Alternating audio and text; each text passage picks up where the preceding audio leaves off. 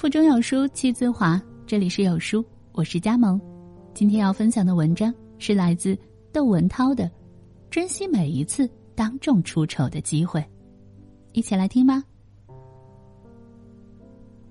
我从小害羞，小学五年都是一口特土的石家庄话，在北方的孩子堆儿里，谁一说普通话，大家都会觉得他很作。小学毕业上中学的第一天，我才开始说普通话。上学时，我不但说一口石家庄话，而且还结巴。有时我哥冷不丁的就给我一个耳光，他们说这能治我的口吃。我属于那种表达情感有障碍的人，可能越是这样的人，越是在台上格外放得开。我有时候在上台之前，觉得心里挺没谱的，就会对我身边的人说：“夸夸我。”鲁豫等人就在我身边大喊：“你盖世无双，你是最好的、最棒的！”哎，真有用，于是我就能够镇定，能够兴奋。有一次，我给主持人讲课时说：“你们当中哪怕有人再内向、再拙于言谈，肯定也会有那么一次跟人聊天的时候神采飞扬，所有的人都被你吸引。只要有一次，就能证明你是有口才的。你不需要去培养这样的能力。”需要的是如何调动你的这种能力，在需要的时候把它发挥出来。人要珍惜每一次当众出丑的机会。我在初中时，老师让我参加演讲比赛，写了演讲稿，也倒背如流了。我让家人说出任何一个自然段的头一个字，我立马就能把下面的背出来。上台的时候，底下黑压压的一片，我背了一段，就想第二段开头的字。背完了第二段，大脑一片空白，冲着全校师生沉默了足有一分钟，吓得尿裤子了。全校师生就眼睁睁看着我跑出校门。后来我回学校，觉得旁边女生的笑声都是在笑我。我们老师对我说：“虽然你没演讲完，在学校没名字，但是你朗读的那两段挺好的，你不要紧张，能背下来肯定能得第一名。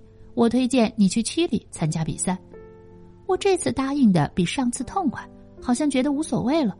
结果背下来真得了一个名次。从此之后我就有点变化了，反正已经丢脸了，还有什么好怕的？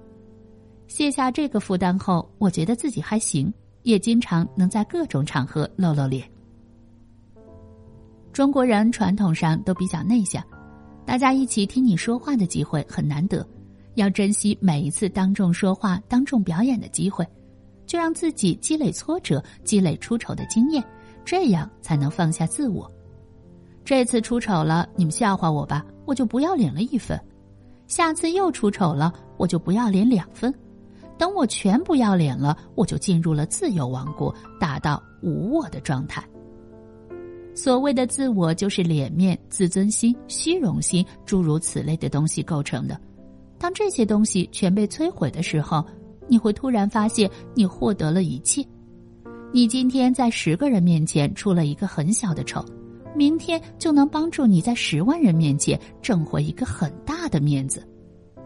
你看我的形象，驼背直不起腰来，所以跟女主持人坐在一起的时候总是显得我矮。导演就拿了一个电话号码本垫在我的屁股底下，可女主持人不高兴了，人家本来就长得高，凭什么我要垫一个呢？去趟厕所回来，发现，嘿，他也垫了一个，垫就垫吧。导演后来觉得，怎么你垫了还比人家矮呢？再给垫一个。到最后，我发现自己都跟站着差不多了，因为已经垫了好几个了。我越想这事儿就越完蛋，越想我的手该放在哪儿，就越不知道该往哪儿放。其实最快乐的时候，就是忘记自我的时候。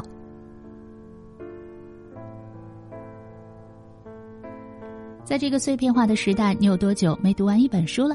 欢迎大家下载有书共读 App 收听领读。我是主播佳萌，在千年古县运河名城灵气为你送去问候。